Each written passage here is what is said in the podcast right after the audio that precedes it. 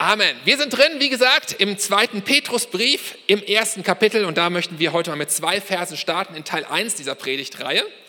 Und da heißt es wie folgt. Da oder weil seine göttliche Kraft uns alles geschenkt hat.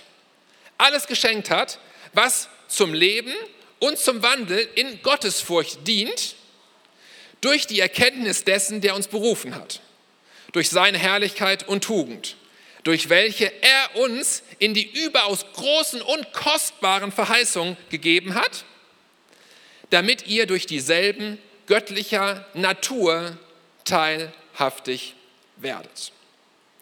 Das ist der Vers, darum geht es heute, darum soll es heute gehen.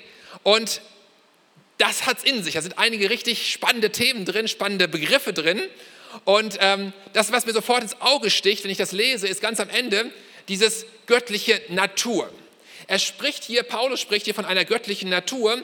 Also Natur heißt ja immer etwas, was für ein Wesen, für ein, für, irgendwie für ein, für ein Wesen jetzt beispielsweise oder für einen Menschen, was für dieses Wesen natürlich ist was selbstverständlich ist. Da geht es also nicht darum, dass wir irgendwie den göttlichen Farbeimer nehmen und mit der göttlichen Farbe, Rahlton, keine Ahnung was, irgendwie uns mal ein bisschen anpinseln und nach außen irgendwie göttlich aussehen. Ja, von unserem Verhalten her, von dem, was wir tun, wie wir reden, was wir sagen, was wir machen, damit es nach außen schön aussieht. Nein, darum geht es also genau nicht. Unser Innerstes soll nicht unverändert bleiben, nicht nur angepinselt. Es geht eben nicht darum, dass wir uns irgendwie nur ein bisschen versuchen, äh, unser Bestes zu geben, uns anzustrengen uns zu bemühen und so weiter, alles irgendwie richtig zu machen, so auf der Ebene des Verhaltens, ähm, die richtigen Dinge zu tun, sondern es geht um viel mehr. Es geht darum, das, ist, das müssen wir echt mal verstehen. Also ich, ich, oh, ich muss euch einladen, ja, lasst uns das mal gemeinsam verstehen, was das wirklich bedeutet. Das ist voll abgefahren, ehrlich gesagt. Nämlich, dass unsere Natur, es geht um unsere Natur, um unser Inneres, dass unser Inneres verändert wird und dass wir dann von innen nach außen die Dinge tun, die in uns drin sind, dass das Äußere nicht angepinselt ist, sondern dass es von innen heraus kommt, dass es von innen heraus fließt, weil unser Inneres verändert ist und das Äußere einfach nur eine Konsequenz dessen ist, was in unserem Inneren passiert definiert ist. Das heißt Natur, das heißt die Beschaffenheit, die Eigenschaft von Dingen innen drin, die natürliche Veranlagung betrifft. Das ist nicht etwas, wo man sich verstellen muss. Oh, ich muss mir jetzt irgendwie mal Mühe geben, weil eigentlich bin ich so, aber jetzt muss ich mir irgendwie anders sein, nach außen hin, muss mich irgendwie anstreichen, anpinseln. Nein, es geht um unser Inneres, was hier verändert werden soll. Und an dieser göttlichen Natur, so wie Gott auch ist, natürlich, Gottes Natur, Gottes Wesensart, heißt es hier, dürfen wir ein Teilhaber werden, können wir ein Teilhaber werden. Wir können einen Anteil haben daran. Und ein Teilhaber ist viel mehr als ein Angestellter beispielsweise, der für einen gewissen Zeitraum mal bei was dabei ist, sondern ein Teilhaber ist ein Inhaber, ist ein Partner, ist jemand, dessen Sache das ist. Jetzt ist es aber so, und das werdet ihr wahrscheinlich aus eurer Erfahrung genauso kennen wie ich, dass es gar nicht so einfach ist, ähm, sein inneres Wesen zu verändern. Also das ist manchmal tatsächlich schwer bis unmöglich. Und wir landen dann schnell so in Resignation, wir denken, hm, ich bin halt eben so, ich kann mich nicht verändern, ist in mir drin, kann ich auch nicht zu, ist halt so. Diese Teilhaberschaft, von der Petrus hier spricht, in diesem Vers, den wir heute Morgen uns anschauen möchten, spricht also von wesentlich mehr als von einer Frage, die auf der Ebene des Verhaltens zu beantworten wäre. Denn auf der Ebene des Verhaltens, da könnte man sagen, dass wir uns einfach in jede Situation immer fragen, wo du gerade so drin bist, was würde jetzt Jesus tun? Ja, gab es früher mal so Armbändchen, vielleicht kennt ihr das noch irgendwie, WWJD, was würde Jesus tun? Also auf Englisch, what would Jesus do? Ähm, was würde Jesus tun? Also das immer fragen, okay, ich würde jetzt das tun, Jesus wird das andere tun, dann tue ich auch das andere. Ja, aber ich würde eigentlich was anderes tun. Ja, und immer fragen müssen, ich würde das tun, was würde Jesus jetzt eigentlich tun in dieser Situation? Gottes Plan ist es aber nicht, dass wir immer noch die gleichen Menschen sind, und es auch bleiben und unser Verhalten nur versuchen zu verändern, vielleicht mit dieser Frage, was würde jetzt Jesus tun in dieser Situation, sondern der Plan Gottes ist der, etwas viel Genialeres, etwas viel Großartigeres, das lesen wir hier, nämlich, dass auch unser inneres Wesen verändert wird, dass wir Teilhaber werden von unserem inneren Wesen an Gottes innerem Wesen, dass wir Gott ähnlich werden, von innen nach außen, dass wir innen drin wahrhaftig so verändert werden, dass wir wahrhaftig Teilhaber seiner göttlichen Natur, dass unser Inneres sich verändert, transformiert wird in das, was Gottes ist, hinein, in seine Natur. Schauen wir uns das mal im Detail an, diese beiden Verse. Das erste, der erste Teilsatz sozusagen, da heißt es, da seine göttliche Kraft, vielleicht könnt ihr nochmal anzeigen, diesen ersten Teil, Dankeschön, da seine göttliche Kraft uns alles geschenkt hat, was zum Leben und zum Wandel in Gottes Furcht dient. Das ist das Erste, was mich, wenn ich das lese, wirklich umhaut. Das ist echt interessant, das ist voll abgefahren, weil all das, was es braucht, heißt es hier, ne, alles, was es braucht zum Leben und zum Wandel in Gottesfurcht, all das haben wir geschenkt bekommen. Wir haben es umsonst geschenkt bekommen. Es ist ein Geschenk. Seine göttliche Kraft, ja, diese Power, dieses Dynamit von Gott hat uns in dieser Kraft, in dieser krassen Kraft alles geschenkt. Wir haben alles, was wir brauchen zum Leben und zum Wandel in Gottesfurcht. Es steht uns zur Verfügung und zwar geschenkt. Schauen wir mal diese beiden Begriffe, äh, auch die da stehen im Griechischen, mal genauer an. Da ist ja immer das Wort Leben drin, was es zum Leben braucht und zweitens zum Wandel in Gottesfurcht. Dieses Wort äh, Leben, Zoe im Griechischen, damit ist gemeint dieses übernatürliche Leben, ein göttliches Leben, ein Leben von Gott, das ewige Leben. Und dieses Leben ist nicht irgendwie so das Leben, was wir kennen hier auf der Erde, so wir werden geboren, sterben irgendwann wieder, sondern es geht um mehr. Johannes 10, Vers 10, eine meiner Lieblingsbibelstellen tatsächlich. Da sagt Jesus, der Dieb kommt nur, um zu stehlen, um zu töten, um zu verderben.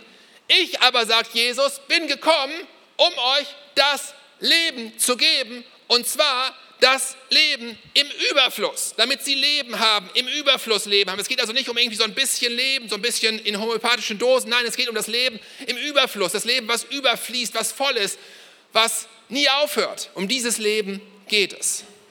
Das ist das, was hier gemeint ist. Ja, es geht um dieses krasse Leben, nach dem ich total Sehnsucht habe, was es in Gott gibt. Ich bin gekommen, sagt Jesus, damit sie Leben haben im Überfluss. Zweitens, das der Begriff, den wir hier finden, ist dieser Wandel in Gottesfurcht. Was ist das? Gottesfurcht hört sich irgendwie so gefährlich an, fürchterlich oder so, keine Ahnung. Das ist damit aber gar nicht gemeint, sondern es geht um was total Positives. Es geht nämlich darum, dass wir mit Gottes Hilfe das tun, was richtig ist, dass wir Christus ähnlich sind, in dem, wie wir agieren, was wir machen. Also es geht um Christusähnlichkeit. Und auch hier wieder, Achtung, nicht als ein moralischer Krampf, irgendwie, ich muss mich jetzt abkrampfen, das irgendwie möglichst gut hinzubekommen, sondern wieder als Teilhaber der göttlichen Natur, als des Wesen Gottes, wie Gott ist, dass wir das in uns drin haben und so automatisch das aus uns auch herausfließt. Was stellen wir fest? Wir sehen hier, dass zwei Dinge zusammenzugehören scheinen. Nämlich, die Furcht des Herrn hört sich erst ein bisschen fürchterlich irgendwie an, und das Leben. Da gibt es einen Zusammenhang. Sprüche 14, 27, da heißt es, die Furcht des Herrn ist die Quelle, ist eine Quelle des Lebens. Sprüche 19, 23, die Furcht des Herrn dient zum Leben. Also wir merken, diese Furcht des Herrn, Jesus ähnlicher zu werden, ist was total Positives. Es bringt uns hinein in das echte Leben, in das überfließende Leben, in das gute Leben, in das ewige Leben hinein. Und jetzt möchte ich uns mal die Frage stellen, ähm, wie, worauf zielen wir und wie kommen wir dahin sozusagen, wo wir hinwollen? Also wenn wir dieses Leben im Überfluss haben wollen, was ist der Weg, dorthin zu kommen? Ich fand, denke ich heute noch zurück, schon Jahre her, an ein Beispiel von Uwe Schäfer, was er mal gegeben hat, fand ich bis heute, habe ich mir gemerkt, genial.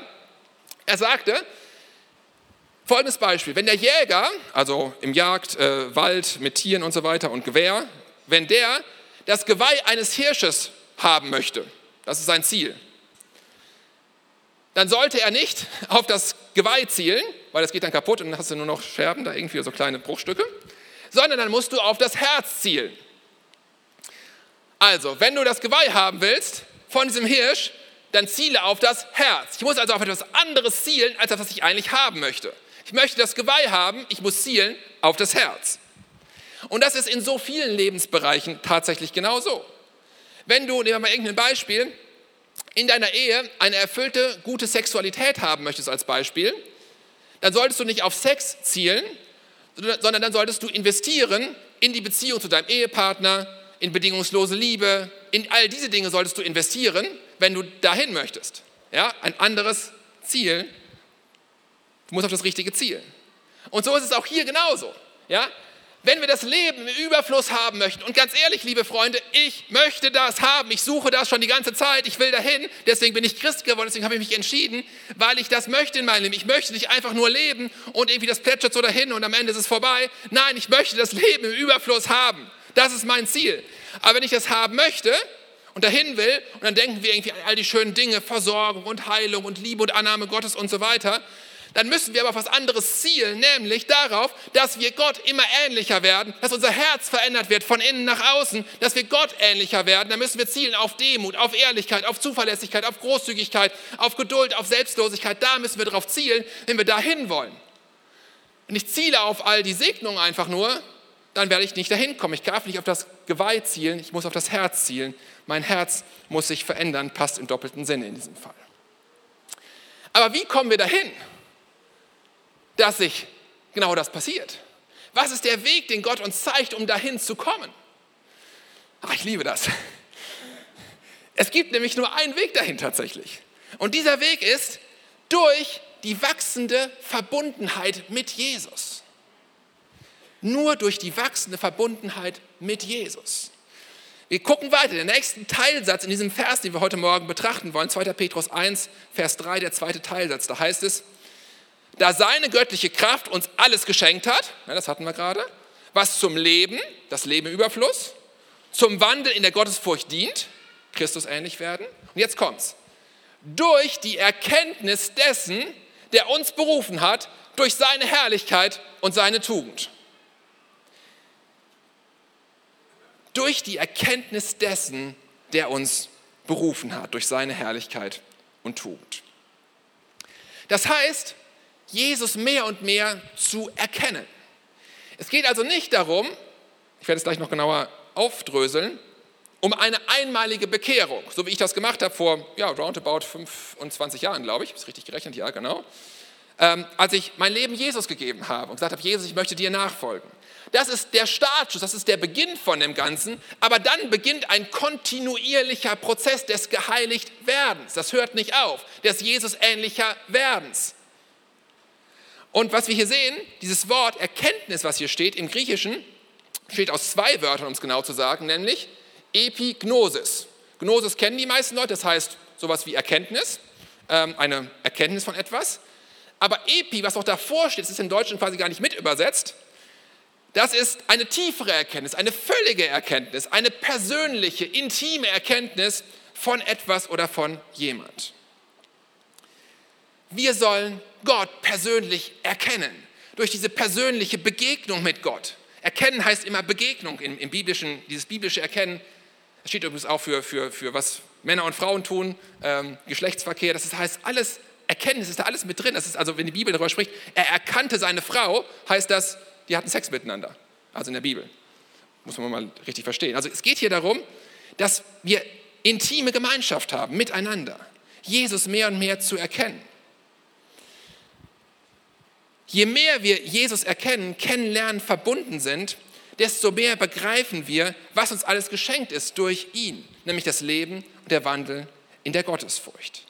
Jesus tiefer zu erkennen, durch Gebet, durch Wort, durch Gemeinschaft mit anderen Christen, durch permanentes Leben mit ihm.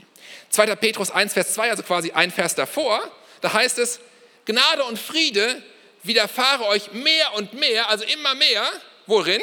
In der Erkenntnis Gottes unseres Herrn Jesus. Gemeinschaft mit Jesus. Erkennen von Jesus, Jesus zu begegnen. Diese Sehnsucht habe ich immer wieder. Ich will Jesus immer mehr erkennen, immer besser verstehen, immer Gemeinschaft mit ihm haben. Und wenn ich Gemeinschaft mit Jesus habe, wenn ich in seiner Gegenwart bin, dann färbt das ab auf mich. Dann wird mein Wesen verändert, transformiert hinein in das, was das Wesen Gottes ist. Das färbt ab, ganz automatisch. Es ist genauso wie mit mit allen, mit denen du dich umgibst. Also wenn du dich, wenn du dich fragen würde zum Beispiel, hey, zeig mir mal deine Freunde. Wenn du mir deine Freunde zeigst, wer sind deine Freunde, mit wem umgibst du dich, kann ich dir sagen, wo du dich hinentwickeln wirst, nämlich genau dahin, wo die Leute um dich herum auch sind. Ganz automatisch, das färbt ab. Wenn ich mit Jesus Zeit verbringe, wenn ich in seiner Gegenwart bin, dann wird sich mein Inneres verändern in das Ebenbild, Ebenbild Jesu hinein. Und dieser Weg ist so entscheidend. Wir müssen zuallererst von unserem Inneren Inneren her verändert werden, von innen heilig werden. Unser Herz, unser Inneres muss seinem Reich, seinen Gedanken, seinen Werten, mit seinen Prinzipien ähnlicher werden, muss damit gefüllt werden von Gottes Werten und Prinzipien, von Gottes Gedanken. Wir müssen uns, wir dürfen uns, wir haben diese Verheißung, dass wir uns verändern lassen dürfen von innen nach außen. Nun gut, aber wie geht das denn jetzt ganz genau, bitteschön? Wie macht man das denn? Eins ist 100% sicher und ich möchte echt auch eine Warnung aussprechen tatsächlich, äh, die wichtig ist. Wirklich nachhaltig verändert werden wir nicht, wenn wir so ein paar gute Ratgeberbücher lesen, drei Schritte zum veränderten Menschen oder so etwas, wenn wir so ein paar Tipps und Tricks sammeln, wie wir das irgendwie gut hinbekommen können, dass wir Jesus ähnlicher werden, wenn wir uns ein bisschen mehr anstrengen, vielleicht einfach, sondern eine Sache ist mir ganz wichtig heute Morgen, die Verwandlung unserer Seele, unseres Inneren kann nur geschehen in der Gegenwart Gottes. Sonst ist es immer nur angepinselt mit der göttlichen Ralton mit Farbe außen, äh, von außen. Es ist nicht von innen. Verändert werden, innerlich verändert werden wir nur in der Gegenwart Gottes. Jesus ist so eindeutig, er sagt, es geht immer nur von innen nach außen, niemals andersrum. Aber oftmals haben wir es eilig, wir wollen schnell zum Ziel kommen und sagen, ach, da habe ich jetzt keine Zeit für, das dauert mir auch viel zu lange. Ähm, ich nehme einfach die göttliche Farbe und pinsel mich einfach so ein bisschen Jesusmäßig an. Ja, ich verändere mein Verhalten ein bisschen, frage mich, was würde Jesus jetzt wohl tun in der Situation, dann mache ich das einfach. Das ist gut, das ist nett, aber es trifft nicht den Punkt, was Petrus hier sagen möchte. Es geht um viel mehr. Es geht um viel mehr. Sagt mit mir alle mal gemeinsam, viel mehr, ja? Viel mehr. Es geht um mehr als das. Nicht nur anpinseln. Wir sollen nicht versuchen, kopfmäßig jetzt so zu denken, wie Jesus jetzt vielleicht gedacht hätte in der Situation, sondern wir sollen mehr so sein, wie Jesus ist. Und dann kommt alles natürlich von innen heraus ganz automatisch.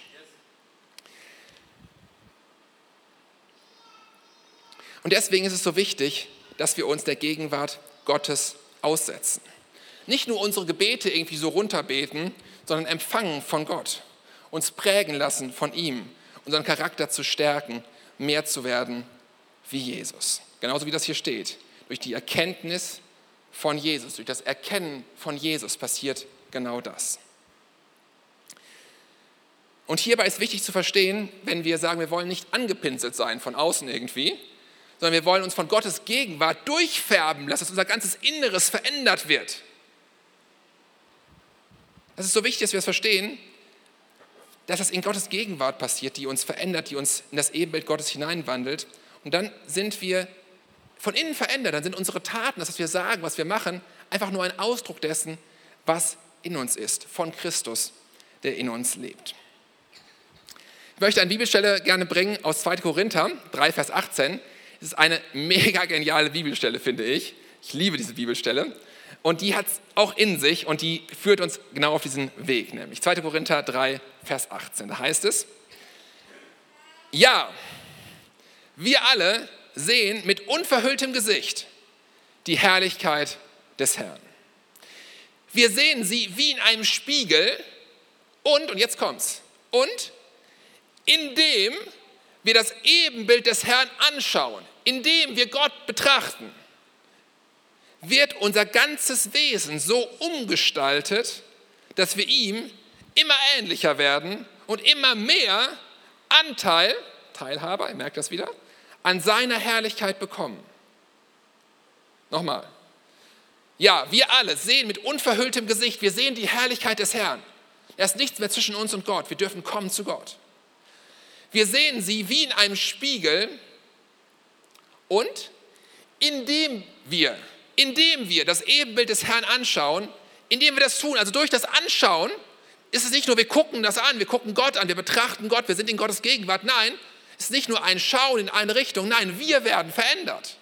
Indem wir das Ebenbild des Herrn anschauen, wird unser ganzes Wesen, unsere Natur so umgestaltet, dass wir ihm immer ähnlicher werden und immer mehr Anteil, Teilhaber sind an seiner Herrlichkeit, an seinem Wesen, an seiner Natur. Und jetzt, ich finde diesen Nachsatz so genial. Diese Umgestaltung in uns, dass wir verändert werden, innen drin, ist nicht unser Werk. Nein, sie ist das Werk seines Geistes. Sie ist das Werk seines Geistes. Wir selber, Freunde, wir können uns nicht verändern, egal ob du hier vor Ort bist, ob du online zuschaust, ob du gerade im Auto bist, wo auch immer du das gerade hörst. Alle Wir alle haben das gleiche Schicksal. Wir können uns selber nicht von innen heraus verändern. Aber wenn wir uns der Gegenwart Gottes aussetzen, wenn wir auf Jesus schauen, wenn wir Gemeinschaft haben mit ihm, dann passiert diese Veränderung von innen nach außen. Weil unser Innerstes permanent transformiert wird durch die Begegnung mit niemand Geringerem als dem lebendigen Gott. Demjenigen, der Himmel und Erde geschaffen hat, demjenigen, der dich erschaffen hat, demjenigen, der sich all das ausgedacht hat, demjenigen, zu dem alles hinkommen wird, demjenigen, der der ewiges Leben in der Lage ist zu geben? Diesem Gott. Diesem Gott. Weil unser Innerstes transformiert wird durch die Begegnung mit diesem Gott. Weil unser Charakter Jesus immer ähnlicher wird. Darauf müssen wir zielen. Ja, wenn ich auf das Geweih schieße, ist es kaputt, habe ich nichts gewonnen. Ich muss auf das Herz zielen und genauso ist es hier auch. Darauf müssen wir zielen. Wenn wir darauf zielen, auf eine Veränderung unseres Innersten in der Gegenwart Gottes, dann werden wir das Leben in Fülle, was Jesus uns verheißen hat, erleben, weil wir echte Teilhaber von Gottes Natur, von Gottes Wesen geworden sind und all das auch noch umsonst und geschenkt. Ich kann mir keine, keine bessere Nachricht vorstellen. Wie genial ist das? Lass uns mal kurz noch innehalten. Ein paar Minuten haben wir noch. Geht es jetzt dabei dann um unsere Taten, um unsere Werke, um das, was wir irgendwie machen in dem Ganzen, um unser Tun? Wie hängt das denn damit zusammen? Wir sollen doch auch was machen.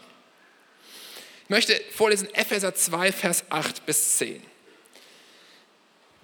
Denn aus Gnade heißt es da, seid ihr errettet. Durch den Glauben und das eben nicht aus euch. Nein, Gottes Gabe ist es. Nicht aus Werken, damit keiner sich rühmt und sagt, oh, ich bin der Beste, der Tollste und guck mal mich an denn wir sind seine Schöpfung, erschaffen in Jesus Christus zu guten Werken, die Gott zuvor bereitet hat, damit wir in ihnen wandeln sollen. Das heißt, wir sind errettet aus Glauben. Du bist errettet aus Glauben zu 100,0 Prozent. Ich bin errettet aus Glauben zu 100,0 Prozent. Halleluja, umsonst. Es ist Gottes Gabe, es ist Gottes Geschenk.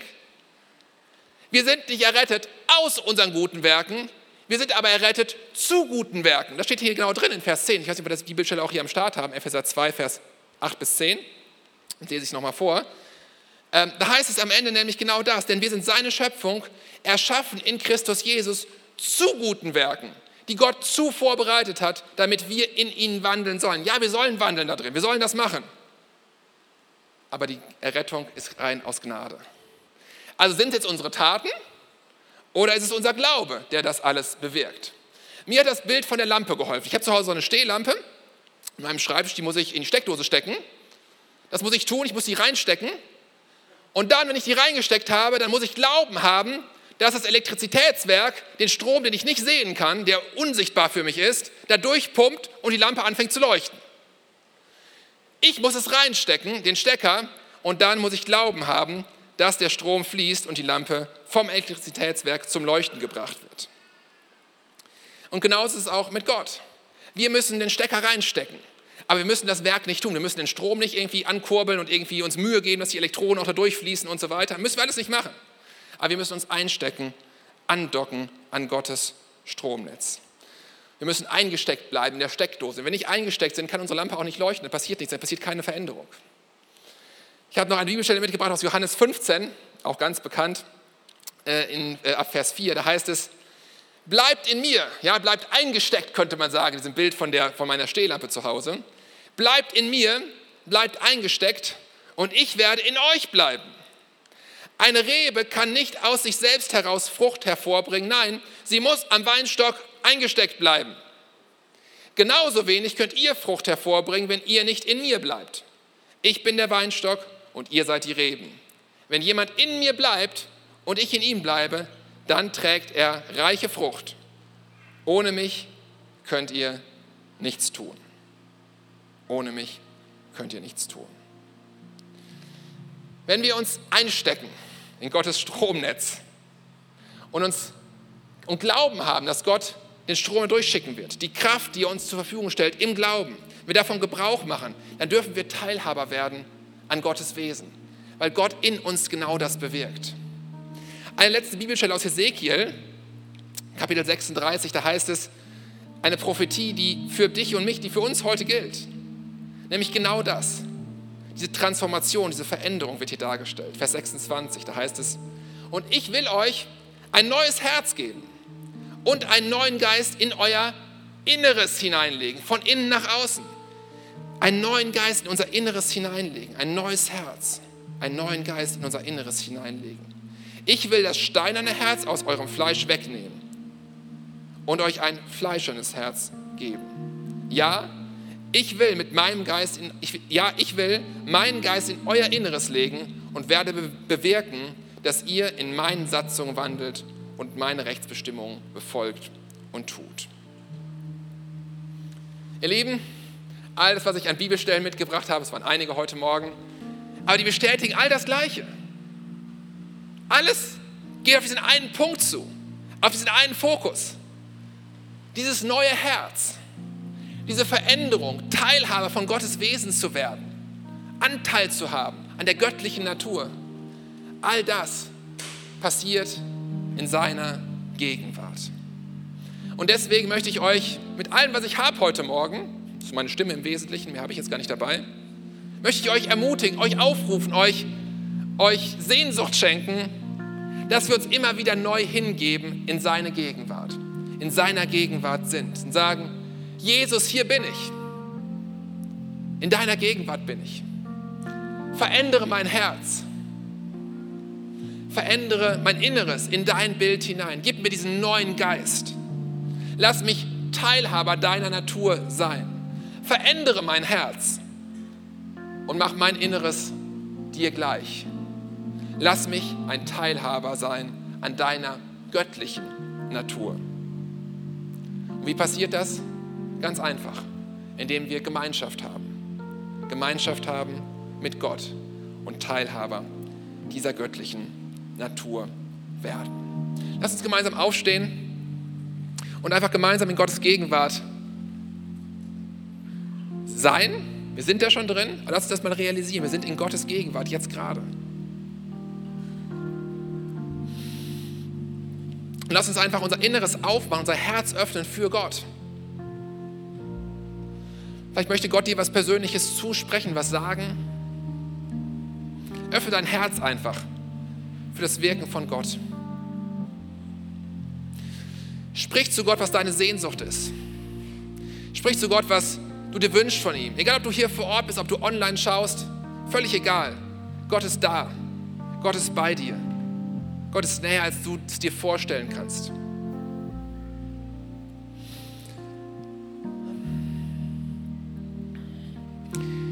Jesus, du, du siehst uns, jeden einzelnen Menschen, wo er gerade steht, was er gerade denkt. Siehst mich.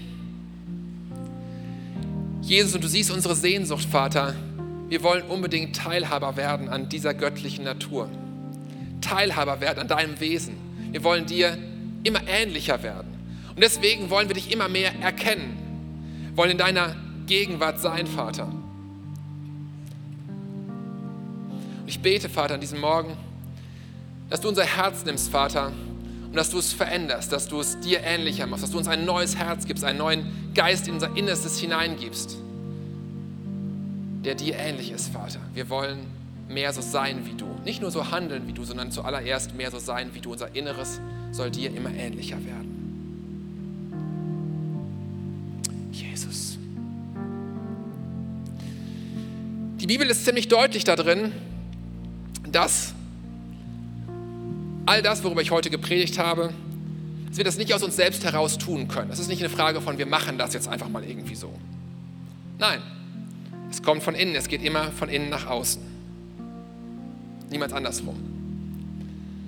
Und es beginnt mit einem ersten Schritt, dass wir eine neue Identität bekommen in unserem Inneren. Nämlich, dass wir tatsächlich Kinder Gottes sind. Kinder von Gott. Das ist der erste und wichtigste Schritt, den, den du gehen kannst in deinem Leben mit Gott. Ich habe das gemacht vor über 25 Jahren, als ich mich entschieden habe, ich möchte eine neue Identität bekommen, ich möchte Kind Gottes werden. Wir brauchen diese neue Identität und ohne das funktioniert es nicht. Und das ist etwas, was wir nicht aus uns selbst heraus tun können. Wir können nicht selbst Teil von Gottes Familie werden. Aber es ist ein Geschenk, was Gott uns schenken möchte, was Gott jedem Menschen schenken möchte.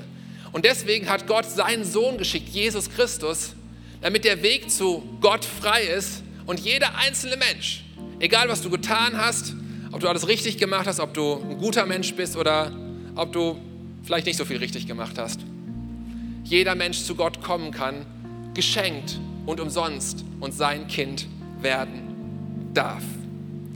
Das Einzige, was notwendig ist, sagt die Bibel, ist, dass wir ihm glauben, ihm, der Jesus gesandt hat, dass wir Gott glauben und verstehen, Jesus ist gestorben, damit meine Schuld vergeben ist und ich zu Gott kommen darf, frei das Leben erleben darf, Gottes Kind werden darf. Und ich möchte heute diesem Gottesdienst die Möglichkeit geben, wenn du hier bist und sagst, ich finde das alles irgendwie interessant, aber ich bin noch gar nicht Kind Gottes, ich habe diese Identität, diese neue Identität, die habe ich noch gar nicht.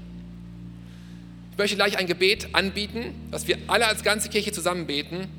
Und wenn du sagst, ich möchte heute diese Entscheidung treffen, ich möchte ein Kind Gottes werden, ich möchte, dass meine Schuld vergeben ist, ich möchte ewiges Leben haben, das Leben in Fülle, was heute beginnt und Ewigkeit nicht aufhört, dann möchte ich dich einladen, gleich einmal kurz die Hand zu, geben, zu heben, wenn ich das sage. Dann möchte ich für dich ganz spezifisch mitbeten. Wir wollen gemeinsam vor Gott kommen und Gott das Anliegen von dir zum Ausdruck bringen. Ich möchte diesen Schritt heute gehen. Ich möchte ein Kind Gottes werden. Gott, nimm mich auf als dein Kind. Vergib mir meine Schuld. Gib mir ein neues Leben. Wir wollen jetzt gleich beten, wie gesagt, als ganze Kirche gemeinsam. Ich möchte einfach fragen, wer ist heute Morgen hier, der sagt, ich möchte diesen Schritt heute gehen, in Gottes Arme laufen, ich möchte sein Kind werden. Dann heb doch jetzt, an dieser Stelle, genau jetzt kurz deine Hand, dass ich das sehen kann.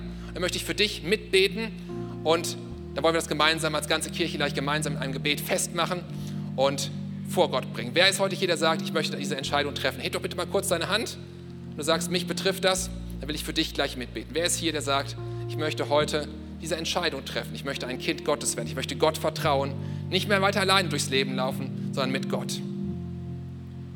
Gibt es jemanden, der sagt, ich möchte das entscheiden? Da hinten ist jemand, Dankeschön. Noch jemand, der sagt, ich möchte das auch entscheiden. Einer ist schon ganz mutig, hat es heute entschieden. Wir wollen gleich zusammen beten. Gibt es noch jemanden, bevor wir beten, der sagt, auch ich möchte diese Entscheidung treffen? Dann heb doch genau jetzt kurz deine Hand. Ich schaue noch mal kurz, ob hier noch jemand ist. Oder hier. Okay, dann wollen wir jetzt gemeinsam als ganze Kirche beten mit der einen Person, die sich gemeldet hat und im Glauben das zum Ausdruck bringen, was niemand anders tun kann als unser Jesus. Ihr seht das Gebet hier gemeinsam, wollen wir das jetzt beten. Lasst uns als ganze Kirche mit allen dieses Gebet im Glauben jetzt beten. Jesus, ich weiß, dass du mich liebst. Es gibt nichts, was ich tun könnte, damit du mich mehr liebst. Und durch nichts, was ich tue, würdest du mich weniger lieben. Du bist für mich gestorben und auferstanden. Ich glaube an dich. Du bist mein Gott, mein Retter und mein Herr. Bitte schenke mir die Vergebung meiner Schuld. Ich möchte als dein Kind leben und du sollst mein ganzes Leben bestimmen. Ich danke dir, dass ich durch dich wirklich frei bin und ein Leben in Ewigkeit habe. Amen. Amen.